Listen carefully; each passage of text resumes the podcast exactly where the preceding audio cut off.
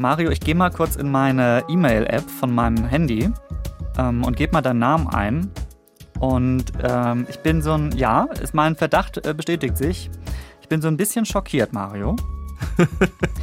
äh, die E-Mails, ja? also wir, wir, ähm, wir schreiben uns ja ab und zu so, welche, welche Themen, welche Tiere wir so besprechen können und so. Und wenn ich mir so gucke, zu welchen Uhrzeiten du die E-Mails abschickst, ich sag mal so 4.33 Uhr, 5.58 Uhr, 6 Uhr morgens. Äh, du hast einen etwas anderen Tagesablauf als ich, glaube ich. Ne? Schläfst du überhaupt? Ja, ich schlafe zumindest ein bisschen was. Ich stehe relativ früh auf. Ich stehe meistens so halb fünf, fünf auf, weil da kann ich noch wirklich in Ruhe arbeiten. Da geht kein Telefon, da kann ich wunderbar schreiben. Da nervt mich niemand und da schicke ich natürlich dir auch meine E-Mails. Ja. Und ähm, natürlich muss ich auch irgendwann mal schlafen. Das heißt, ich gehe auch relativ früh ins Bett. Also meine Frau glaubt immer, ich hätte keinen Tatort bis zum Ende jemals gesehen. Für mich würde ein einziger Tatort genügen. Das stimmt natürlich nicht, aber ich gehe meistens schon so um 10 Uhr ins Bett. Solange man dann seine sechs Stunden Schlaf hat, okay, dann wünsche ich dir viel Spaß weiterhin mit diesem Konzept.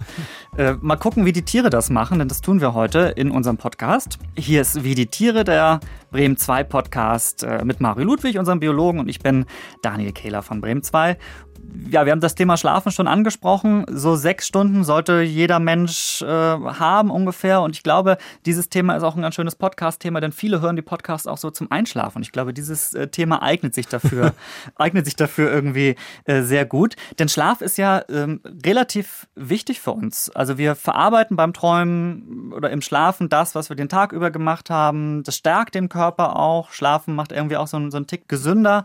Faszination Schlaf könnte man eigentlich sagen. Habe ich was vergessen? Ja, das, äh, das Immunsystem stellt sich neu auf, Stoffwechsel wird, regu äh, wird reguliert. Äh, was du schon gesagt hast, das Gehirn, es werden die Eindrücke des Tages ver verarbeitet, es gibt neue Verbindungen zwischen den Gehirnzellen.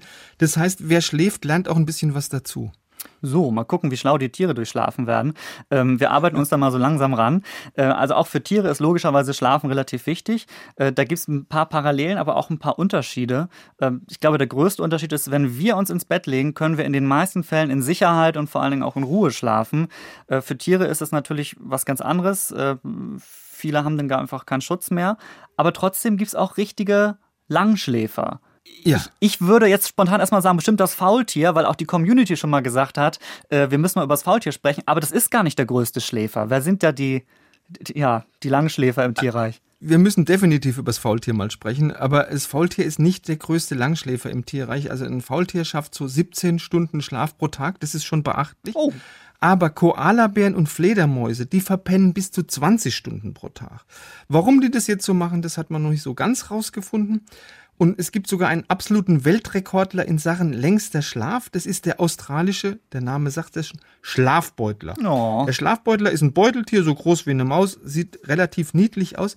Und der bringt es auf bis zu 367 Tage Schlaf am Stück. Also ein Jahr. Ich wollte gerade sagen, das ist relativ Warum lange. Der so lang, ja? Also, man nimmt an, dass der Schlafbeutler mit seinem Rekordschläfchen, dass der da ungünstige Perioden überbrücken will. Aber da gibt es sicher auch noch Forschungsbedarf beim Schlafbeutler je nachdem, wie günstig oder ungünstig die Periode dann ist, schläft er einfach. Ist genau. eigentlich, eigentlich, nicht schlecht. Wenn das so wäre, würde ich seit Februar wahrscheinlich jetzt schlafen. Aber ja. gut. Äh, wie ist es denn jetzt, wenn wir mal alles umdrehen quasi? Ähm, die, die kürzesten Schläfer, wer ist am, am wachsten? Also ganz klar Hornissen. Also nach wissenschaftlichen, nach neueren wissenschaftlichen Erkenntnissen schlafen Hornissen eigentlich so gut wie nie. Aber eben nur so gut wie nie, weil man hat beobachtet, dass in den frühen Morgenstunden, da kommt es nämlich im Hornissennest öfters mal zu so einer Art gemeinschaftlichen Powernap, weil auf ein bestimmtes Signal, das wir nicht erkennen können, da kommen dann alle Bewohner des Nests, also von der Königin bis runter zur rangniedrigsten Arbeiterin, Arbeiterin, zu einem kompletten Stillstand. Und dieser Stillstand, der dauert eine halbe Minute Danach gibt es ein erneutes Geheimzeichen, das wir auch nicht kennen, und da geht der Staat wieder seiner normalen Tätigkeit nach. Das ist ein Vorgang, der kann sich in so etwa 15-minütigen Abständen wieder mehrfach wiederholen. Also die schlafen sehr, sehr wenig, aber ein bisschen schon. Aber das heißt, äh, noch weniger als diese 15 Minuten, geht das überhaupt in, in, der Tierwelt? Ja klar, also es gibt Tiere, die schlafen überhaupt nicht. Ähm, das sind Einzeller, also die primitivsten Tiere, aber ja, auch Haie. Ah. Weil Haie, die können sich einfach nicht leisten zu schlafen. Die müssen ja ständig schwimmen, Weil wenn sie nicht schwimmen, dann fließt kein Sauerstoff durch ihre Kiemenspalten und sie müssen jämmerlich ersticken. In der, in der Fischewelt ähm, wird da sonst gar nicht geschlafen? Doch, die meisten Fische, die schlafen und die schlafen sogar relativ lang. Du kannst es nur nicht erkennen, weil Fische haben keine Augenlider und deshalb können sie, wenn sie keine Augenlider haben, dann können sie die auch nicht schließen. Ja. Und zum Schlafen verstecken sich Fische meistens so in Riffspalten. Dort sind sie vor Fressfeinden deutlich besser geschützt.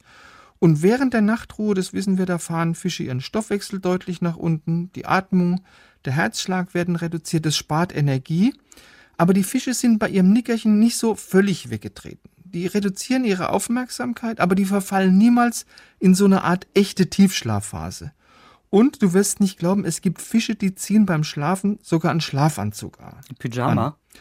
Ein Pyjama. Und zwar sind es Papageienfische. Papageienfische, das sind so richtig schöne, bunte Rifffische. Mhm. Und die umhüllen ihren Körper beim Schlafen mit so einem Schleimmantel. Mhm. Und dieser Schleimmantel hat eine tolle Funktion, der absorbiert alle Geruchsstoffe und schützt sie so vor Angreifern. Also zum Beispiel vor Haien, die ja sehr gut riechen können. Also das ist ein Schutzschlafanzug, den die sich da anziehen. Ich wollte gerade sagen, also das, was ich äh, vorhin äh, erwähnt hatte, dass quasi wir eigentlich, eigentlich schön zurücklehnen können, wenn wir schlafen, dass wir kein, oder sogar hinlegen können meistens, äh, dass wir äh, keine Angst haben müssen, dass wir irgendwie gejagt werden. Das machen die Fische sozusagen mit diesem Schlafanzug dann extra.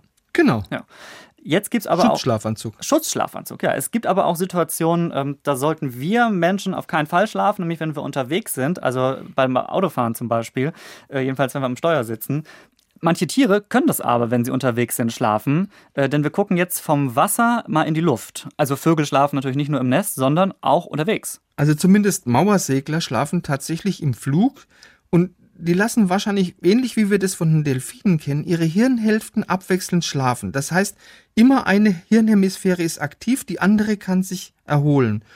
Und dabei achtet die aktive Hirnhälfte, die so in einer Art Dämmerzustand ist, auf Hindernisse, auf mögliche Feinde, die hält die Atmung aufrecht, das ist ja wichtig, und sichert so der schlafenden Hirnhälfte ihre Ruhe und ihre Entspannung.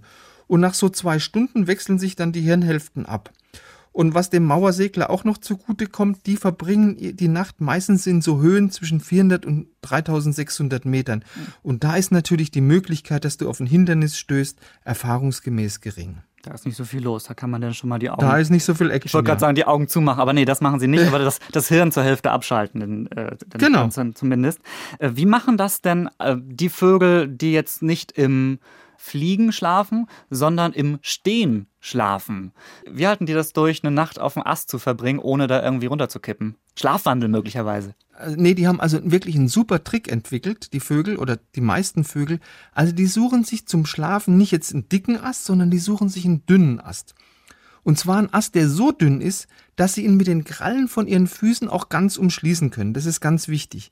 Und wenn sie das geschafft haben, dann senken die Vögel einfach ihren Körper ab und durch dieses Absenken vom Körperschwerpunkt da wird durch eine ganz raffinierte Sehnenanordnung in den Beinen bewirkt, dass sich die Fußkrallen ganz fest um den Ast schließen. Das ist ein Mechanismus, den musst du dir vielleicht so vorstellen wie den von der Wäscheklammer. Und erst wenn sich dann der Vogel nach seinem Schläfchen wieder erhebt, dann entspannt sich die- diese Sehne durch die Gewichtsentlastung und die, diese Krallensperre, die wird wieder aufgehoben. Also kleiner Trick, große Wirkung. Wir machen jetzt eine kleine Pause vom Schlafen. Wir wachen kurz auf und machen jetzt das hier. Weirde Tiere. Das ist unsere kleine Auszeit für Tiere, die so wunderbar unglaublich sind, über- dass wir einfach mal über sie sprechen müssen, auch wenn man glaubt, dass es sie einfach eigentlich gar nicht geben könnte. Und deswegen äh, heben wir sie jetzt nochmal ins Rampenlicht. Und das Schöne an unserem Podcast ist ja, dass man so äh, nach und nach zum, zum Tiersammler wird und immer, äh, du, du kennst es natürlich, weil du beschäftigst dich noch viel länger damit, aber ich, ich habe es jetzt so nach und nach, dass so auch Kollegen auf mich zukommen und sagen, ey, das musst du mal machen. Und in diesem Fall war es auch so. Ich habe eine Nachricht von einer Kollegin bekommen, die gesagt hat, das musst du in den Podcast mit reinnehmen, weil es, und es passt auch wirklich gut, weil ich habe Mario, halte ich fest, obwohl diese Rubrik natürlich eigentlich nichts mit unserer Themenauswahl zu tun hat, passt dieses Tier sogar zum Thema Schlafen ein bisschen. Es Ich ist, bin gespannt. Ja, es ist ein Schaf, aber es ist auch kein, also weil Schaf wegen ähm, Schäfchen zählen, das ist die Überleitung, die ich mir über, überlegt hatte. Äh, aber das ist ein Unterwasserschaf und vielleicht weißt, kennst du es dann auch schon? Ähm, ich hoffe nicht. Äh, auch hier ist Nein. der Name großartig. Und zwar, dieses Tier gehört zu den wunderbaren Schlundsackschnecken. Wobei ich mich da jetzt erstmal frage, was ist eigentlich ein Schlundsack? Aber vielleicht möchte ich das auch gar nicht so genau wissen. Und der genaue Name ist Costasiella kuroshimae. Und auf Deutsch sagt man dazu wohl auch die Blattschafschnecke. Kennst du die?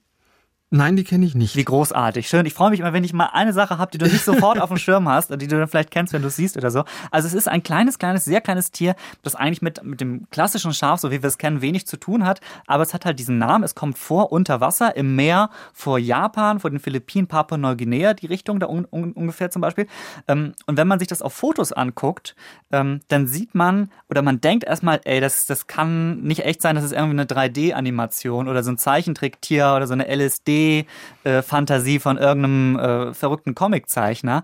Aber nein, das gibt es wirklich. Es ist ein drei bis sieben Millimeter langes, kleines schneckenartiges Tier. Man muss sich das folgendermaßen vorstellen. stell dir eine Nacktschnecke vor als Grundgerüst, mhm. aber auf dem Körper von der Nacktschnecke hat sie so lange grüne Zotteln, die unter Wasser dann natürlich so ein bisschen abstehen. Und damit sieht das aus wie so ein kleines flauschiges Tierchen, das so umher ähm, schwubbelt im Wasser. Ähm, auf diesen kleinen grünen Punkt, auf diesen kleinen grünen ähm, äh, Zotteln sind auch teilweise so rote Punkte drauf. Also es sieht auch relativ spacig und relativ cool aus. Hat einen weißen Kopf, zwei kleine schwarze Punkte und ist einfach sehr, sehr süß. Ähm, hat wirklich fast von so einem Minischaf, das irgendwie unter Wasser unterwegs ist. Und man muss natürlich sagen, die ähm, Fotografen, die das fotografieren, die haben natürlich auch Licht und dann leuchtet das auch so toll unter Wasser. Also ist optisch ein absolutes Top-Tier, das ihr euch auf äh, Wie die Tiere Instagram auch unbedingt angucken müsst. Ähm, aber auch die inneren Werte sind großartig von diesem Tier. Es kann nämlich Photosynthese betreiben, was ja eigentlich sonst Pflanzen machen. Also ich muss gestehen, es ist relativ kompliziert. Und mit meinem, mit meiner Schulbio, äh, mit meinen Schulbiokenntnissen kann ich das nur sofern erklären. Es ernährt sich von Algen, und in den Algen sind Chloroplasten, das sind diese grünen Teile aus den Zellen, die für die Photosynthese verantwortlich sind. Da kommt jetzt meine, mein, mein, mein Bio mein, aus dem Abi irgendwie so ein bisschen jetzt zum Vorschein. So, und diese Chloroplasten verleibt es sich dann irgendwie ein und kann dann Energie aus Sonnenlicht gewinnen. So viel kann ich dazu sagen. Ich werde euch auf Instagram das nochmal ähm, verlinken, dann könnt ihr euch das nochmal in Ruhe ansehen. Und es sieht einfach ganz hervorragend aus. Ich bin schwer beeindruckt. Hast du das noch nie? Hast das, glaubst du, du kannst das nicht? Also mit den Chloroblasten, die Geschichte kannte ich, aber das Tier an sich kannte ich nicht. Dann musst du unbedingt schauen, wenn ich das poste. Es ist ganz, ganz großartig ja. und ganz süß. Kann dein weirdes Tier für heute da mithalten? Ich glaube nicht ganz. Hm. Ich habe heute mitgebracht, du weißt ja, ich stehe auf Namen, den Pitzlibären. Ja. Der Pitzlibär, also nicht Pizzabär, ja, sondern ja. Pitzlibär. Mischung aus Pizza und, und Grizzly. So Grizzly fast, Pizza, ja. Grizzly, Grizzly, ne, eine Hybridart. Du hast, du hast schon fast. Also aus Grizzly und Eisbär. Und die sehen wirklich aus wie eine Kreuzung aus Grizzly und Eisbär. Also die, die Fellfarbe, die ist nicht weiß und die ist auch nicht braun, sondern die ist karamellfarben. Oh. Und die Pfoten, die sind sehr dunkel, sieht ein bisschen so aus, als würde der Pitzli Socken tragen. Die haben einen ganz massigen Schädel, viel massiger als bei Eisbären. Schnauze ist wieder schmutzig und die haben dann so einen Höcker, wie es bei den Braunbären üblich ist. Und das Tolle ist, diese Pitzlis, das zeigen Genanalysen, die sind fortpflanzungsfähig. Also ganz im Gegensatz zu Maultieren, ja, also Pferd, ähm, Pferd, Esel, die ja steril sind, oder Ligern, also Eltern, Löwe und Tiger, die mm. eben auch steril sind, nicht fortpflanzungsfähig sind, sind die fortpflanzungsfähig. Und da gibt's schon eine neue Generation. Also von den Pitzlis werden wir noch eine ganze Menge hören. Und Pitzli gefällt mir einfach der Name super gut. Das muss ich nachher unbedingt mal googeln, dass ich mir dieses, diesen Bär mal anschaue. An den, der, der Farbe wegen. Karamellfarben klingt schon mal sehr schön. Und die Socken, ne? Tiere brauchen unterschiedlich viel Schlaf. Die einen machen ganz wenig äh, Pause oder schlafen ganz wenig und die anderen nehmen sich relativ viel Zeit im Bett und machen es uns gemütlich. Äh, für uns Menschen bedeutet Schlafen ja auch viel Entspannung. Ähm, wir legen ja auch viel Wert darauf, dass wir uns das schön und bequem machen. Das sieht man ja auch daran, wenn man sich irgendwie eine neue Matratze oder ein neues Bett kaufen will. Da gibt es irgendwie gleich fünf Leute, die im, äh, im Möbelhaus irgendwie kommen und einem irgendwie eine neue Matratze andrehen wollen und beraten wollen. Und man macht Probe liegen mehrere Stunden lang und dann wird das ausgemessen und dann weiß man, was so richtig ist. Und ein Tier, was ich sehr sympathisch finde, das sich offenbar auch sehr viel Mühe dabei gibt, wie es, oder ein Säugetier muss man sogar sagen, dass sich sehr viel Mühe dabei gibt, wie es, wie es liegt, ist der Orang-Utan. Und diese Tiergeschichte, du hast sie mir ja schon kurz äh, vor der ähm, Aufzeichnung des Podcasts äh, skizziert. ich habe mich in die Orang-Utans neu verliebt, Mario, muss ich sagen. ja, ja, kannst du auch. Also wirklich, Orang-Utans, sind wirklich ganz begnadete Bettenbauer. Hm. Also dazu muss man vielleicht wissen, die schlafen, um sich vor Fressfeinden zu schützen, also wie zum Beispiel einem Tiger, gern hoch oben in den Bäumen. Und weil sie es eben sehr gern auch gemütlich haben, bauen sie sich dort ganz oben in den Bäumen eben auch ein Bett. Und zwar jeden Tag ein neues Bett. Mhm. Und diese wirklich tägliche Betterneuerung, das machen sie wahrscheinlich, um zu verhindern, dass sich eben im Bett so lästige Parasiten ansammeln, wie Läuse, wie Zecken und wie Flöhe.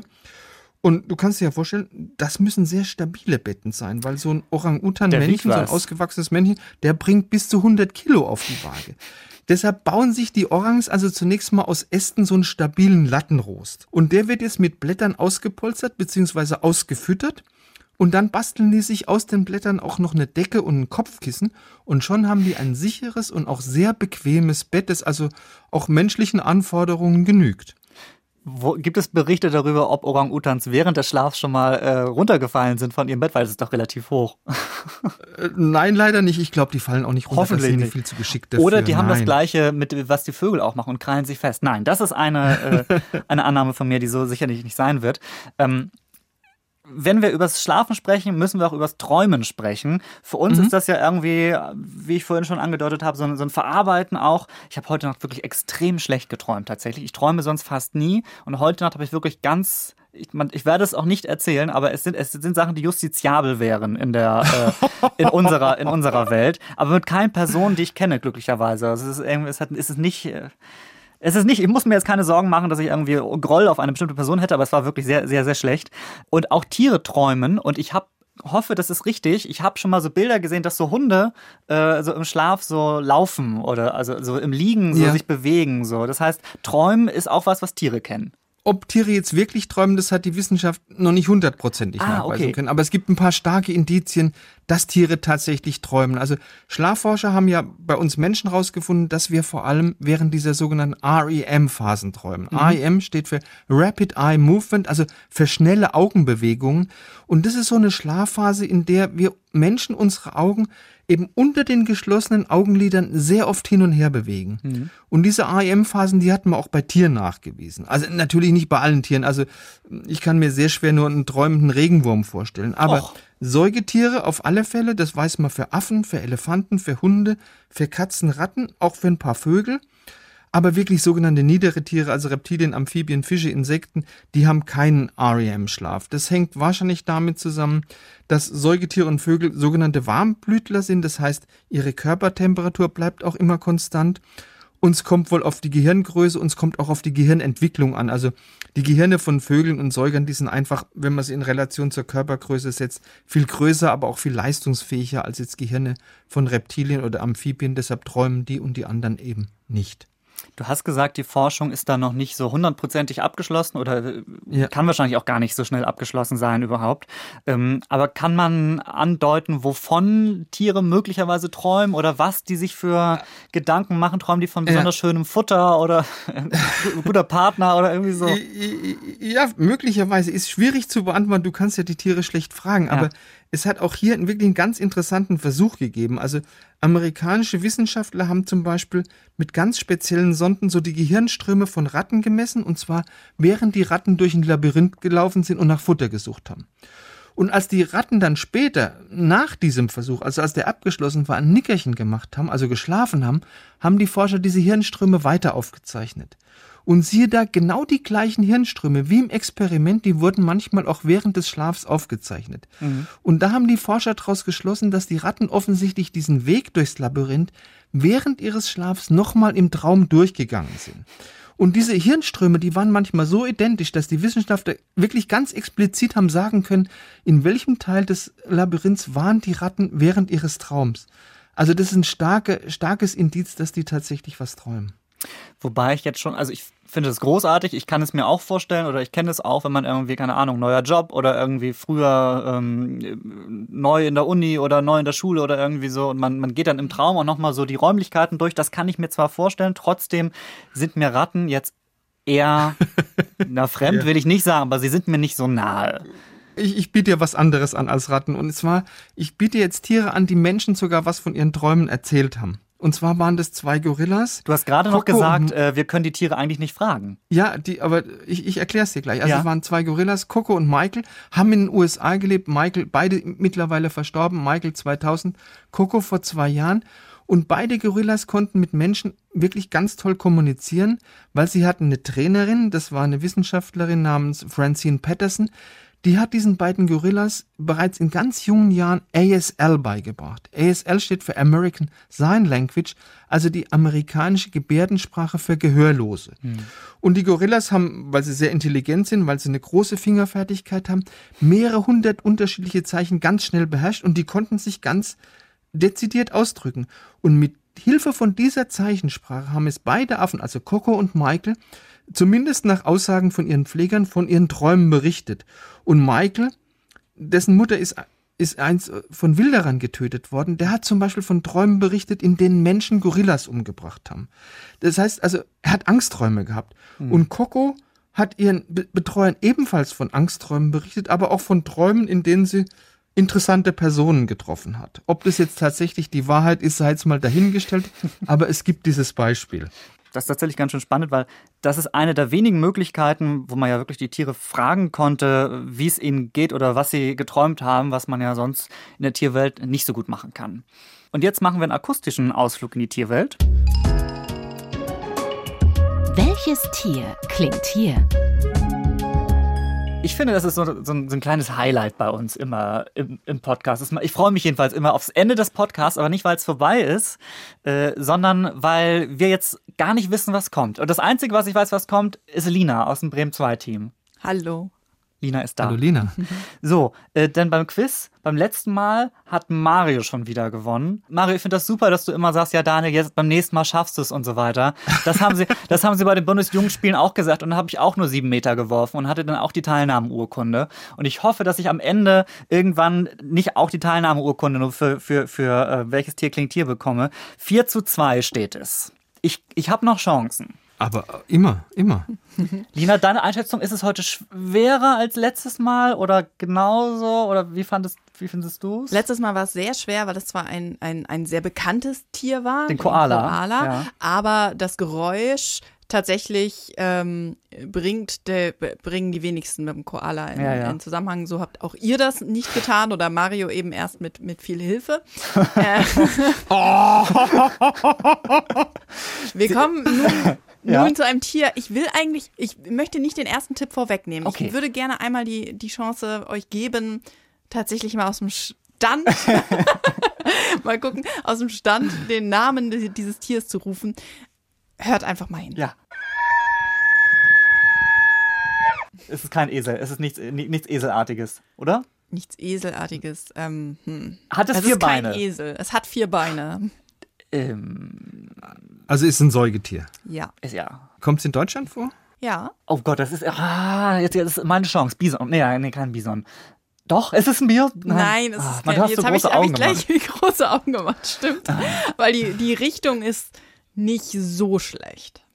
Haben wir da heute schon drüber gesprochen, zufällig? Es ist kein Also Maultier. Bison, die Richtung ist nicht schlecht, sagst du. Ja, aber jetzt als Laien gedacht ist.